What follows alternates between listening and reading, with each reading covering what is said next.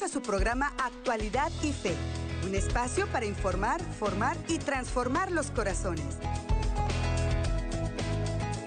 Hola, ¿qué tal mi queridísima familia? ¿Cómo se encuentran todos ustedes? Nosotros desde aquí, desde la gran familia ESNE, siempre unidos en oración, para que nuestro buen Dios permanezca en sus corazones con la paz, también con la alegría y toda la esperanza que Él llena nuestras vidas cuando le tenemos muy presente, cuando estamos en común unión con Él. Él sabe actuar de una manera que nos alienta y que nos ayuda a estar siempre en su amor. Sean todos eh, bienvenidos a su programa Actualidad y Fe, un espacio para informar, formar y transformar los corazones según el corazón de Cristo y gracias a todo lo que juntos podemos seguir meditando, aprendiendo y recordando no solo de nuestra amada fe católica, sino también del acontecer mundial y de la iglesia. Yo soy su hermano en Cristo, Andrés González, muy complacido y muy bendecido de poder gozar de la sintonía de todos y cada uno de ustedes que nos acompañan a través de ESNE Televisión, ESNE Radio, nuestra página oficial de Facebook y también nuestro canal de YouTube. Muy bien amigos queridos, y entonces hoy tenemos un tema muy importante también que meditar y tiene que ver precisamente con esa presencia de Dios en nuestras vidas. Tiene que ver con esa manera como nosotros seguimos avanzando en nuestro camino espiritual y de santidad hacia Dios. Miren, todo lo que meditamos y lo que está pasando en el mundo, cada día, hermanos queridos, cada día es una confirmación más clara y más directa de lo que Dios nos está pidiendo en estos tiempos que estamos viviendo. Todo lo que está pasando a nuestro alrededor, miren, enfermedades, violencia, guerras, situaciones de la naturaleza, ¿sí?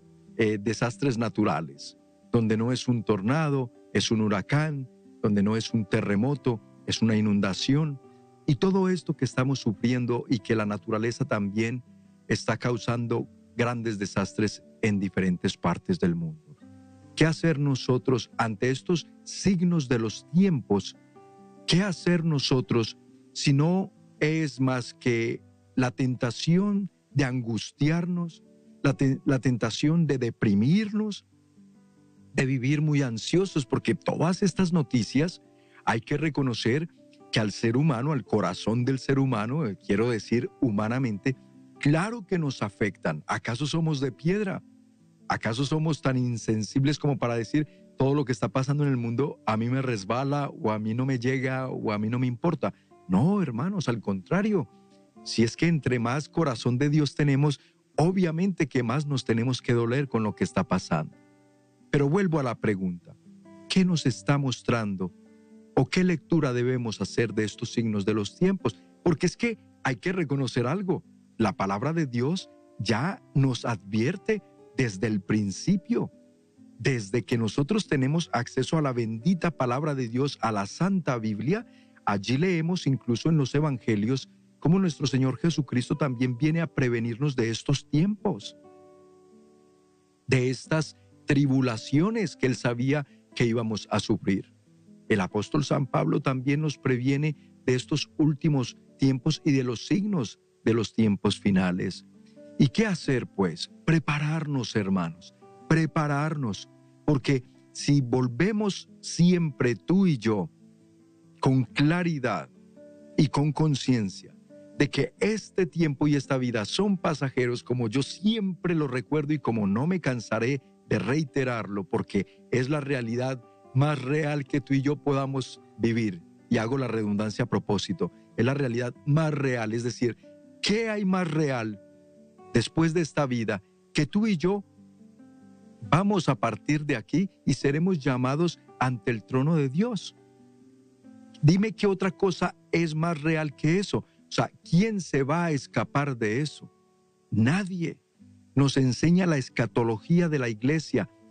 El hombre, el ser humano, nosotros, tú y yo, cada uno de nosotros, seremos llamados al partir de esta existencia temporal, humana, terrenal, ante la presencia de Dios, para entonces ante el trono de la justicia se defina el destino eterno de nuestras almas. Ahí está. Entonces, ¿qué vamos a hacer con lo que está pasando? Repito, angustiarnos, desesperarnos, deprimirnos, no mi amigo, no mi amiga. ¿Que nos duele todo esto? Claro que sí. ¿Qué hacemos? Se lo entregamos al Señor. Porque ninguno de nosotros está preparado, humanamente hablando, para soportar todo lo que está pasando en el mundo. Hermanos, y ojo, y lo que se viene. Se vienen cosas peores. Porque la humanidad se resiste a convertirse a Dios. Entonces ya no corre por cuenta de Dios. En nosotros mismos nos estamos acarreando grandes castigos y grandes sufrimientos a causa de que no nos queremos convertir plena y completamente a Dios. Yo sé que muchos de ustedes llevan una vida en Dios. Gloria al Señor por esa gracia que ha derramado en ustedes y en nosotros que luchamos por llevar esa vida de gracia y que la hemos tratado y luchado por recibir y acoger en nosotros. Gloria a Dios. Yo no voy a poner aquí en una misma bolsa o a todos en, en, la misma bolsa, porque no, bendito sea Dios. Es más, yo te digo esto, mi hermano, mi hermana, si no fuera porque hay almas que precisamente oran, suplican a Dios y viven una vida y un estado de gracia tal que son almas tan agradables a Dios que sus súplicas son escuchadas. Y por eso la misericordia de Dios sigue vigente, sigue presente para nosotros. Si no fuera así, amigos queridos, si no hubiera almas convertidas a Dios, si no hubiera almas que se esfuerzan, que se sacrifican todos los días por vivir en santidad, y entonces esas almas no fueran escuchadas por Dios, yo creo, hermanos, que esto hace rato se hubiera acabado por nuestras propias iniquidades y pecados, por tanta maldad que hay en el mundo. Ya Dios hubiera dicho hace rato, acabo con todo esto. Hay hombres y mujeres que todos los días se dedican a blasfemar contra Dios, a denigrar contra las cosas espirituales, a atacar a los creyentes y a ofender gravemente a Dios entonces ya sería motivo de peso para que hace rato Dios hubiera querido acabar con todo esto. Pero no lo hace porque hay almitas muy buenas. Las hay, las sigue habiendo. Hay esos santos no canonizados porque todavía están aquí vivos en la tierra y por allá muy ocultos, pero que en lo oculto de esa vida de gracia que llevan son los que suplican a Dios y por eso Dios les escucha y prefiere decir, escucho esta almita que me es agradable sigo teniendo misericordia con este mundo, les sigo dando una oportunidad de convertirse y de salvarse, y no escucho tanta blasfemia y tanto que el mundo profiere contra mí. Ay, hermanos, esto es tan delicado, pero por eso el tema de hoy que vamos a meditar juntos tiene que ver con eso. ¿Qué diferencia hay entre ir al sacramento de la confesión y tú y yo tener un director espiritual. Entonces hoy vamos a analizar la diferencia que hay entre confesión y dirección espiritual y al final un poquito sobre qué cualidades debe tener un director espiritual que tú y yo busquemos. Aclarando lo siguiente, es muy complicado en estos tiempos encontrar un guía, un director espiritual, un consejero espiritual, no porque no los haya, sí los hay, pero es porque los pocos que hay están pues ya ocupados, o sea, ya están, ya hay quienes tienen su agenda ocupada atendiendo almas, guiándoles. Nuestros sacerdotes están muy ocupados en otras cosas, pues en los sacramentos, en ir a eh, orar por los enfermos, en la Santa Misa, etcétera, y en atender sus parroquias, ni se diga. Pero entonces nos quedamos allí sin este auxilio de Dios que ya vamos a entender por qué es tan importante al regresar de estos mensajes. No, se le pide a Dios con todo el corazón, se le ruega a Dios que nos conceda el poder tener quien nos guíe espiritualmente, porque vamos a conocer por qué es tan fundamental para nuestra vida de santidad y nuestro caminar espiritual. Por eso les invito a que se queden con nosotros aquí en Actualidad y Fe y a regresar de estos mensajes importantes nos adentramos de lleno en el tema del día de hoy. Ya regresamos. Estás escuchando Actualidad y Fe. En unos momentos regresamos.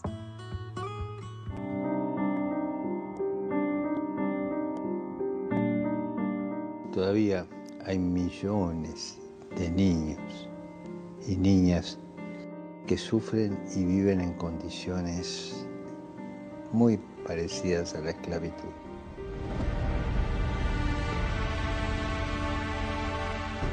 No son números, son seres humanos con un nombre, con un rostro propio, con una identidad que Dios les ha dado. Demasiadas veces olvidamos nuestra responsabilidad y cerramos los ojos ante la explotación de estos niños que no tienen derecho ni a jugar, ni a estudiar, ni a soñar, ni siquiera tienen el calor de una familia. Cada niño marginado, abandonado por su familia, sin escolarización, sin atención médica, es un grito, un grito que se eleva a Dios y acusa al sistema que los adultos hemos construido. Un niño abandonado es culpa nuestra. No podemos permitir más que se sientan solos y abandonados. Necesitan poder recibir una educación y sentir el amor de una familia para saber que Dios no los olvida. Recemos para que los niños y niñas que sufren los que viven en las calles, las víctimas de las guerras y los huérfanos puedan acceder a la educación y redescubrir el afecto de una familia.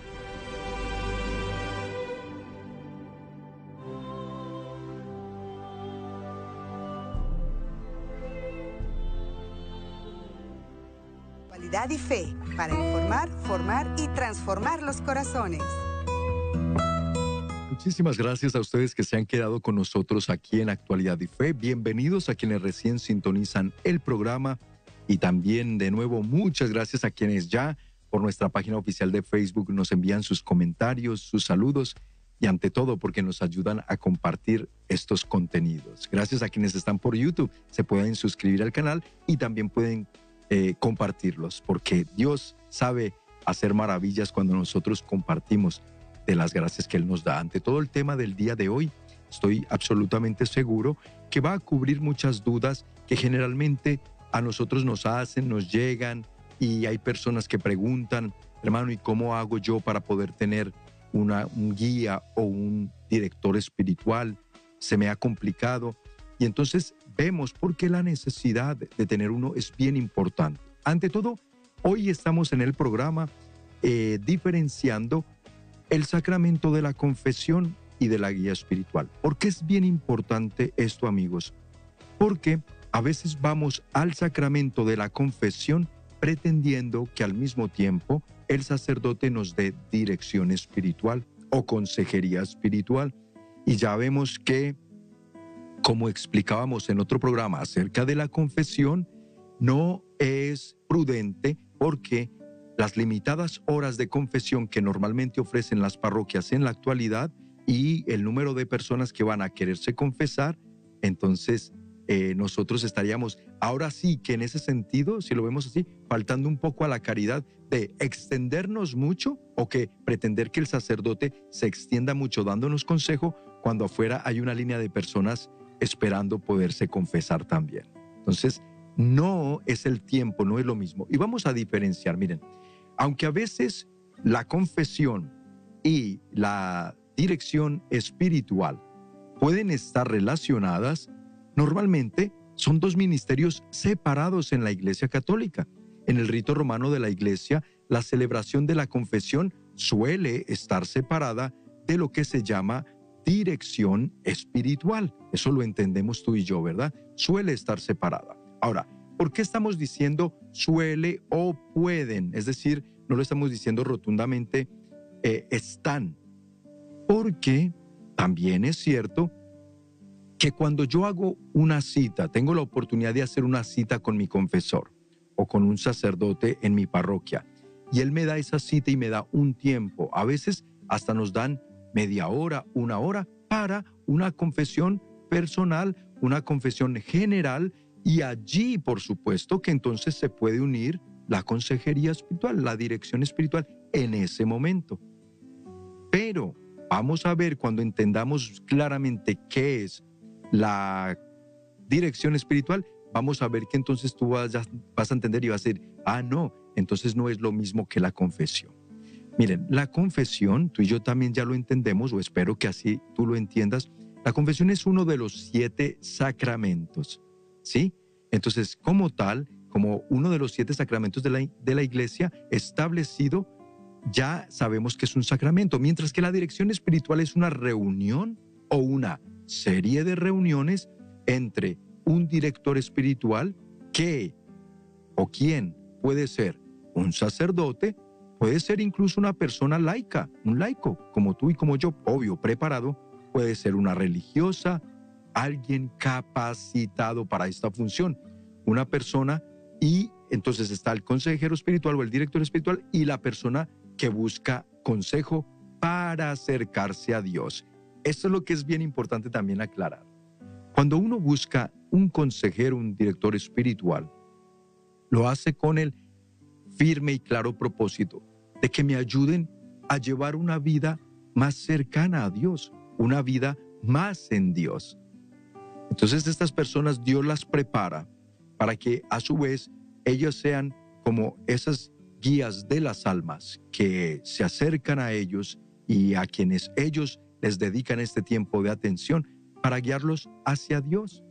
Entonces, sigamos diferenciando el sacramento de la confesión ha sido instituido, tú y yo lo sabemos muy bien, por nuestro Señor Jesucristo. Él instituyó el sacramento de la confesión extendiendo su ministerio del perdón a través del ministerio de sus apóstoles. Esto lo vemos en el Evangelio de San Mateo capítulo 16, versículo 19, cuando el Señor, nuestro Señor Jesucristo, le entrega al apóstol San Pedro las llaves del reino de los cielos y le da, le concede la facultad, la potestad de atar y desatar. Es decir, nosotros lo entendemos según la eh, doctrina de la iglesia, magisterio de la iglesia, ese poder de atar y desatar se refiere al de perdonar los pecados. Y cuando le dice, y tú eres Pedro, y sobre esta piedra edificaré mi iglesia, y las puertas del infierno no prevalecerán contra ella. Ahí va la promesa contundente. Y después le dice, a ti te entregaré la llave del reino de los cielos. Todo lo que ates en la tierra quedará atado en el cielo. Y todo lo que desates, perdonen ustedes, él y la sucesión apostólica y los discípulos a quienes les confirió, y todo lo que perdonen en la tierra, será perdonado en el cielo. Atar y desatar. Entonces, esto, como alegan muchos, no es un invento de la iglesia. Esto no es de que la iglesia se lo inventó para poder entonces decir que como puede perdonar pecados o no, manipular a las almas. Esto, amigos, está claro en las escrituras, Mateo 16, 19 y otros pasajes más que nos dicen que fue nuestro mismo Señor Jesucristo que le confiere esta potestad a los discípulos. Y por eso, nuestros sacerdotes legítimamente ordenados por el obispo tienen también esa facultad gracias a la sucesión ininterrumpida de los apóstoles hasta nuestros días de atar y desatar, de perdonar nuestros pecados.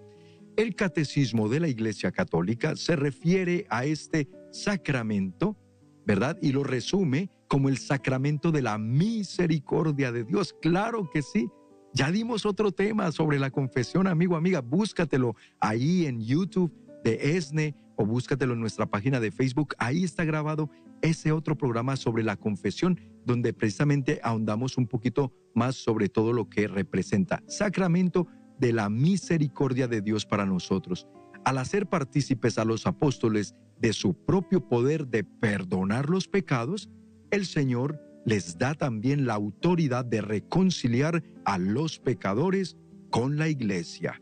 Así de claro y así de contundente es este poder que quiso conferir el Señor y que también nos lo recuerda el catecismo de la Iglesia Católica. Hay un numeral, de hecho, el numeral 1444.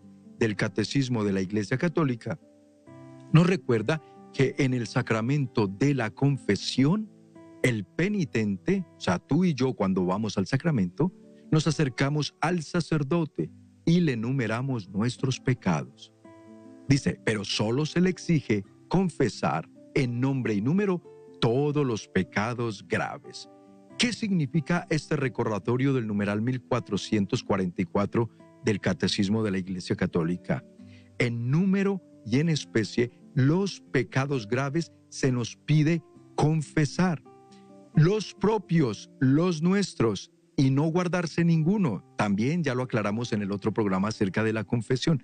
No guardarse ninguno. Nos estaríamos haciendo un grave daño espiritual nosotros cuando nos escondemos pecados. Dios ya los conoce, pero cuando vamos ante el ministro, es decir, el sacerdote, que Cristo por medio de él perdona tus pecados, perdona mis pecados, nos absuelve de ellos para que nuestra alma vuelva a quedar en gracia de Dios, ¿cómo le vamos nosotros a pretender? La pregunta más bien sería así, ¿cómo podríamos pretender tú y yo esconderle algo a Dios? Allí es por eso que el pecado es grave.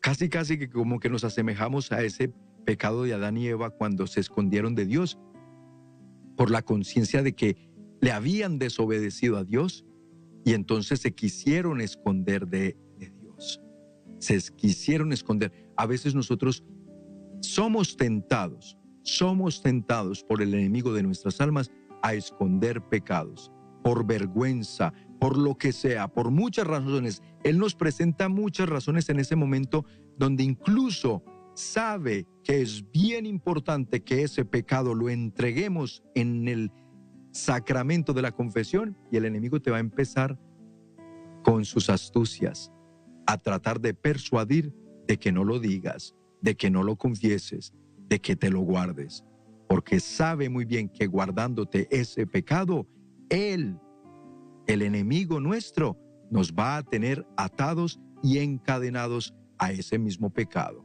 Y por ese mismo pecado nos puede robar la salvación eterna. Porque recuerda, si especialmente ese es un pecado grave que estamos llamados a confesar. Luego dice el, Código de Derecho Canónico, el canon, esto es bien importante porque es la ley de la Iglesia, el canon 988, en el apartado 1 dice, el fiel está obligado a confesar, según su especie y número, todos los pecados graves cometidos después del bautismo y aún no perdonados directamente por la potestad de las llaves de la iglesia ni acusados en confesión individual, de los cuales tenga conciencia después de un examen diligente. Ahí está. Esto, o sea, lo manda la iglesia, pero porque la iglesia reconoce también y nos enseña la gravedad de guardarnos cualquier pecado grave.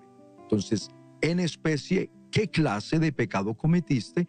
¿Contra cuáles de los mandamientos pecaste, por eso el examen de conciencia es tan importante y hay que hacerlo basado en los mandamientos de la ley de Dios para poder también ser muy directos, explícitos y muy claros al momento de confesarlos y no irnos por las ramas y no buscar justificaciones, es que mi esposo, es que mi esposa, es que mis hijos, padre, es que mi hermano, es que mi compañero de trabajo me hizo esto y entonces por eso yo hice esto. No, no justificaciones directo que hice, lo hice yo y me arrepiento yo para que esa confesión sea lo más fructífera para nuestras almas. Amigos, al regresar nos adentramos en la parte de la dirección espiritual, que sé que es donde aquí tienen la mayoría de ustedes muchas preguntas. Trataremos de irlas cubriendo a medida que desarrollamos estos puntos. Aquí en Actualidad y Fe, después de estos mensajes de interés para ustedes. Ya volvemos. Estás escuchando Actualidad y Fe. En unos momentos regresamos. Damos gracias a Dios por cada una de las personas que se han unido con su semilla. Les recordamos que pueden hacer su donación ingresando a la página elsembrador.org. Dan clic en el recuadro que dice Dona aquí y solo deben seguir las instrucciones. Gracias a todos ustedes por ser parte de la jornada.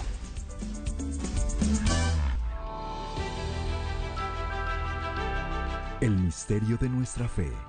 Te ofrecemos el pan de vida y el cáliz de salvación. Dios mismo se quiso quedar entre nosotros. En la Sagrada Eucaristía.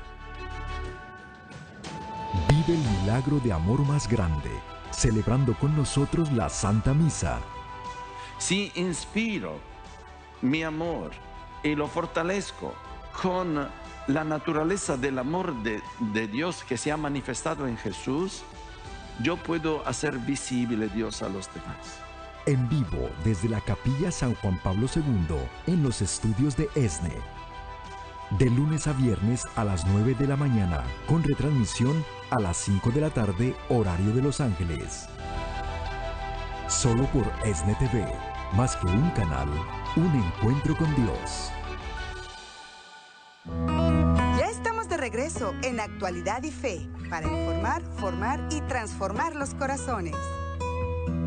Qué bueno que se han quedado con nosotros aquí en Actualidad y Fe. Si alguno de, de ustedes recién sintoniza el programa, reciba la más cordial bienvenida. Hoy estamos meditando acerca de la diferencia entre lo que es el sacramento de la confesión como tal, ir a la confesión, o ir a recibir dirección espiritual, que aunque suelen estar separados, como ya lo explicábamos al comienzo, también hay momentos en que puede un sacerdote brindarnos una dirección después de podernos confesar, ¿verdad? Después de escuchar nuestros pecados, absolvernos de ellos y después nos dan consejo. Yo admiro mucho a los sacerdotes que así lo hacen, son buenos confesores, saben escuchar muy bien y Dios les ha dado esa gracia tan especial. Hay que orar mucho por nuestros sacerdotes para que cuando nosotros vayamos a la confesión, de hecho, ya lo advertíamos también en otro programa, siempre orar antes por nuestro confesor. Yo les contaba una anécdota que le pasó a Santa Faustina Kowalska por no haber orado antes de ir a confesarse y recibir dirección espiritual, porque algo que es muy claro y que nos muestra la tradición de la iglesia es que ustedes pueden ver, amigos, amigas, que la mayoría de los santos que hoy en día son reconocidos en la iglesia, que hoy en día son canonizados por la Santa Madre Iglesia, mire usted un común denominador en las vidas de todos ellos y es que casi, por no decir todos ellos, tenían un director espiritual. Dios les concedió el regalo de un guía espiritual que los mantuviera cerca de Dios, porque ese es el propósito. Un director espiritual no se busca para ir a desahogarnos y contar nuestras penas y dolores y sufrimientos, pero luego no escuchar la voz de ese guía que Dios nos está dando. Vamos a explicarlo y, así lo vamos a ir entendiendo de, de una forma mucho mejor. Gracias de nuevo a todos los que han compartido el programa desde Facebook. Gracias por darle también ese me gusta y asegurarse que a otros les llegue estos contenidos. La dirección espiritual entonces, ¿en qué consiste? Ya habiendo aclarado en la primera parte lo que es la confesión y recordarlo, la dirección espiritual, amigo, amiga, es reunirnos con un director capacitado y experimentado para reflexionar sobre cómo Dios está presente y activo en su vida en este momento, en mi vida, en la tuya, y cómo Dios podría estar llamándonos a una relación más profunda. Cuando nosotros entendemos que por sí solos no la hacemos, que por sí solos llevar una vida de gracia, una vida de santidad, es bien complicado. Y prueba de ello más clara no puede haber, es que mira, que cómo y cuánto bien nos hacen estos medios de comunicación católica como ESNE. Muchos de ustedes nos dicen, hermanos, gracias a ustedes, yo me formo en mi fe, yo aumento, el Señor ha aumentado mi fe por medio de este canal, el Señor ha aumentado mi esperanza y mi confianza en Él, pero también ha aumentado mi conocimiento de Él y por lo tanto, hoy que conozco más al Señor, quién es verdaderamente por medio de su palabra, hoy que conozco mi fe católica, pues obviamente que eso me lleva a un mayor entendimiento y a esforzarme más y mejor, pero además porque ahora entiendo qué herramientas tengo para poder lograr perseverar en ese camino de santidad al que Dios me llama. Recuerda la palabra de Dios en la carta a los hebreos, porque sin santidad nadie verá a Dios. Y esto de la santidad tiene que ser una realidad de nosotros. Hermanos, ¿Que alguien se puede creer santo mientras camina por esta tierra? Ninguno. Sería un mentiroso, dice también el apóstol San Pedro. Sería un mentiroso el que diga que no peque, el que diga que ya es un santo. No, nadie se puede atrever a decir eso mientras tenga los pies caminando sobre esta tierra. Estamos nosotros propensos e inclinados al pecado. El que no peca, dice, más bien, dice el apóstol San Pedro, que el que dice que no peca es un mentiroso. Y también después lo refuerza el apóstol Santiago. ¿Sí? Entonces, hermanos, con esta conciencia, con esta claridad de que tú y yo somos muy proclives, muy inclinados a fallarle a Dios, a pecar contra Dios, nos buscamos y nos valemos de esas ayudas que Dios nos manda. Entonces, tenemos los sacramentos, excelente, fuente máxima de la gracia para nosotros, especialmente el de la confesión y el de la Eucaristía. Ya lo sabemos. Muy bien. Pero después de ello, tú y yo vemos que aunque nos confesamos frecuente, vamos a la Eucaristía frecuente, claro, la gracia santificante está en nosotros y va trabajando en nosotros, pero tú y yo no nos vamos a mentir que todavía hay áreas en las que nos causa mucha dificultad poder crecer en esa santidad, en esa perfección cristiana. Bueno, aquí es donde Dios pone delante de nosotros estos instrumentos, como ya lo aclaramos, preparados, muy bien formados y capacitados para poder ser la ayuda de estas almas que acuden a ellos a la dirección espiritual. Hay que entender también algo muy importante. Dios es el director. A Dios, a nuestro Señor Jesucristo, le entregamos la dirección de nuestras vidas, el control. Él es el director. Pero el director humano, es decir, el director espiritual al que tú y yo acudimos, él sirve como el recipiente, escucha bien esto, el instrumento a través del cual el Espíritu Santo trabaja para descubrir lo divino en acción en sus experiencias diarias. Es decir, ese director espiritual nos ayuda a discernir por eso nos descubre con la ayuda del Espíritu Santo la acción diaria que Dios está causando en nuestras vidas por medio de su Espíritu, pero que a veces nosotros mismos no, lo, no logramos discernir. A veces nosotros mismos no logramos captar por alguna situación. Y viene ese director espiritual que, reiteramos, está capacitado por Dios para poderte decir, mira, esto es lo que Dios está pidiendo que hagas en este momento, en esta circunstancia de tu vida, según lo que tú mismo me has compartido. Entonces, el contenido de la sesión de dirección espiritual al que vamos, el contenido es simplemente nuestra vida, ¿sí? Cualquier aspecto, historia o experiencia que nos sintamos impulsados a llevar a la oración y a la reflexión delante de ese director. Sobre todo, nuestro director espiritual, la persona que le vamos a pedir a Dios para que nos ayude y nos dirija en este caminar, Él lo escucha, ¿sí? Y como escucha con atención y otra vez ayudado por el Espíritu Santo, nos ayuda a aclarar estas situaciones y nos brindará pistas, digámoslo así, ¿sí? Para que resolvamos esas conjeturas que nosotros mismos a veces empezamos a hacer para que podamos discernir las invitaciones, como llamaba San Ignacio de Loyola, las mociones, los empujones del Espíritu Santo en tu vida, mi amigo, mi amiga, en nuestra vida. ¿Sí? Vas viendo entonces cómo Dios quiere también brindarnos esta ayuda tan poderosa por medio de un instrumento que Él nos da.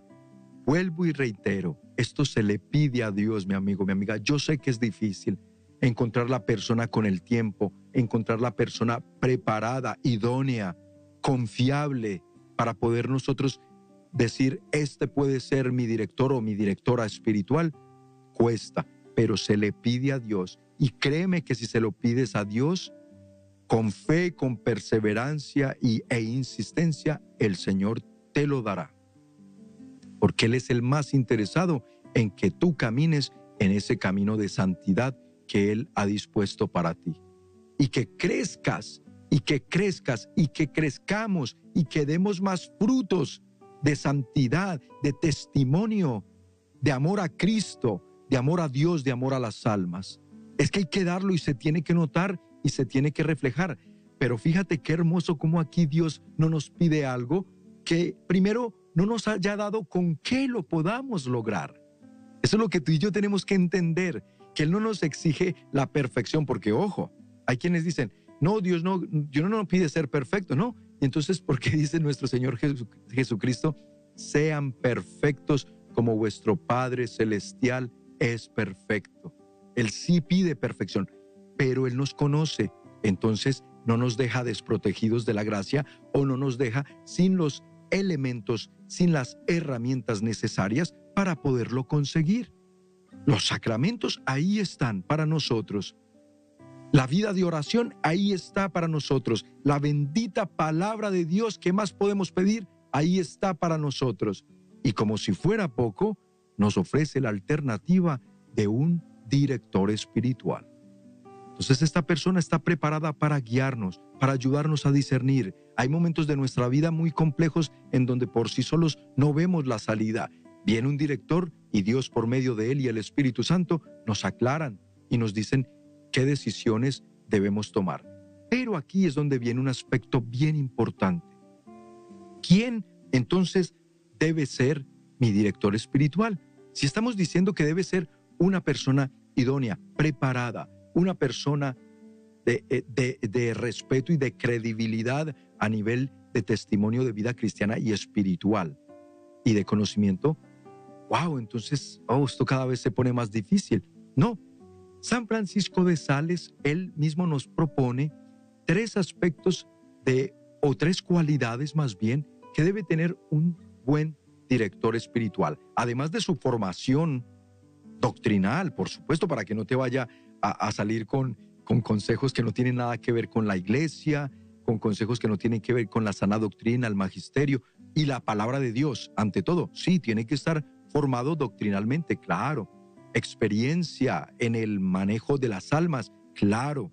Pero fíjense lo que nos dice San Francisco de Sales, que es muy interesante. San Francisco dice que existen tres cualidades fundamentales para un buen director espiritual. La primera, la caridad. La segunda, la ciencia. Y la tercera, la prudencia. Esto te lo digo para que ya vamos a entender qué significa cada una de ellas, pero te lo digo para que las apuntes la caridad, la ciencia y la prudencia, para que cuando le pidas a Dios y busques uno, tengas en cuenta estas tres cualidades.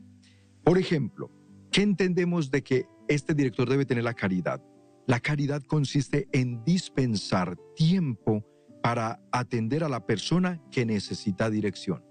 Porque un director que se compromete contigo a darte dirección espiritual, pero luego nunca lo encuentras, luego nunca está para poderte brindar esa dirección, al menos, entendamos bien esto, una vez por mes. Porque tampoco podemos pretender que este director va a estar 24/7, como dicen aquí, 24/7 disponible para nosotros. No, es imposible, porque muy seguramente esta persona también atiende otras almas que Dios le ha encargado.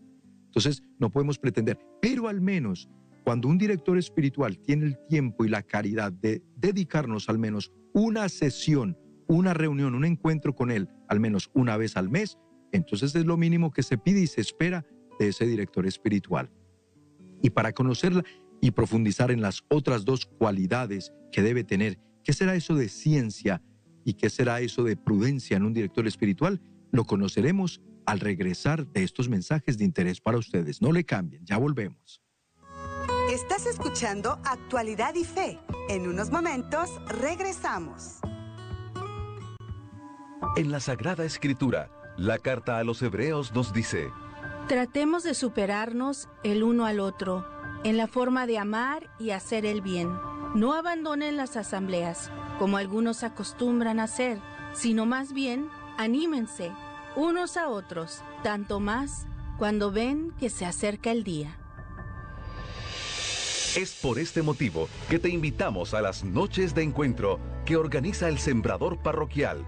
Acompáñanos el primer viernes de cada mes en la Iglesia Santo Tomás, ubicada en el 2727 West Pico Boulevard, en Los Ángeles, California.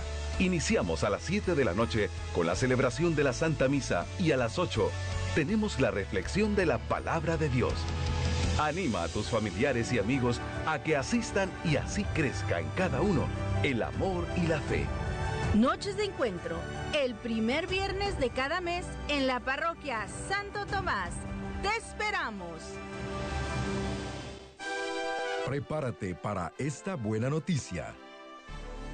Llega Metanoia a la Ciudad de México con el lema No tengas miedo, yo estoy contigo.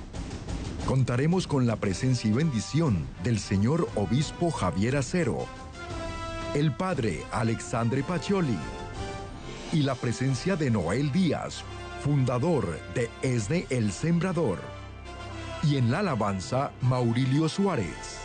El sábado 10 de diciembre, en el Centro Cultural Teatro 1, Colonia Roma, Ciudad de México. Para más información, llámanos a ESNE México al teléfono 33 47 37 63 26. Invita a tus familiares y amigos a tener una experiencia que cambia vidas. No te lo pierdas.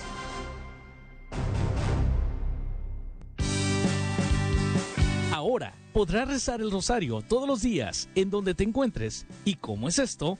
Muy fácil. Baja tu aplicación ESNE en tu teléfono inteligente y no te pierdas esta gran bendición que te acompañará a cualquier lugar.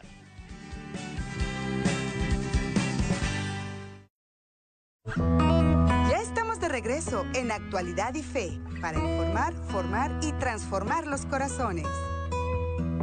Así es, queridos amigos, nos seguimos preparando para esa gran cita, esa gran cita del encuentro con nuestro Señor Jesucristo. Y por eso qué alegría que continuamos juntos también a través de esta programación, que el Señor nos brinda tantas herramientas y tantos elementos para poder seguir caminando muy cerca de Él. Hoy estamos meditando precisamente para quien acaba recién de sintonizar el programa. Bienvenido, bienvenida, por supuesto.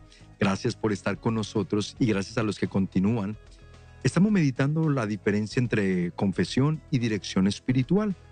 Ya se aclaró ese punto en los anteriores segmentos y ahora estamos meditando sobre las cualidades, sobre las características, virtudes, también podríamos decirlo así, que debe tener un director espiritual para que cuando lo pidamos a Dios, lo pidamos completito. A Dios hay que saberle pedir, recuerde, y hay que pedir bien muchas veces hay que ser específicos. Entonces, mencionábamos antes de ir a la pausa que un buen director espiritual tiene, según San Francisco de Sales, tres cualidades muy importantes o las debería tener.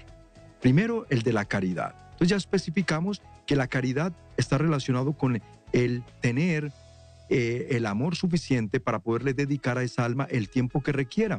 Mínimo una sesión por mes de guía espiritual pero entendiendo, ese director debe entender que si esa alma que está frente a él necesita, tiene una situación muy complicada de vida y necesita ayuda más seguido, más frecuente, pues así se le tiene que dedicar tiempo más frecuente. Ahí es la caridad la que lo mueve, el amor por esa alma.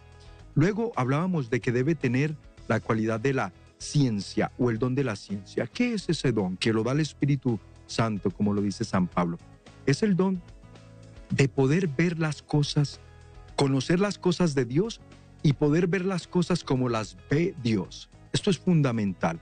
¿Por qué? Porque el director espiritual, por respeto humano, o porque es que me cae muy bien, o porque es que pobrecita o pobrecito, pues no le voy a decir lo que le conviene a esa alma, poder corregir o poder hacer, pues porque, no, pobrecita, no, no, no, no, no, o por respetos humanos, no, es que me da pena decirle que tiene que hacer esto o esto, porque no, no vaya a ser que se sienta mal. Nada de eso.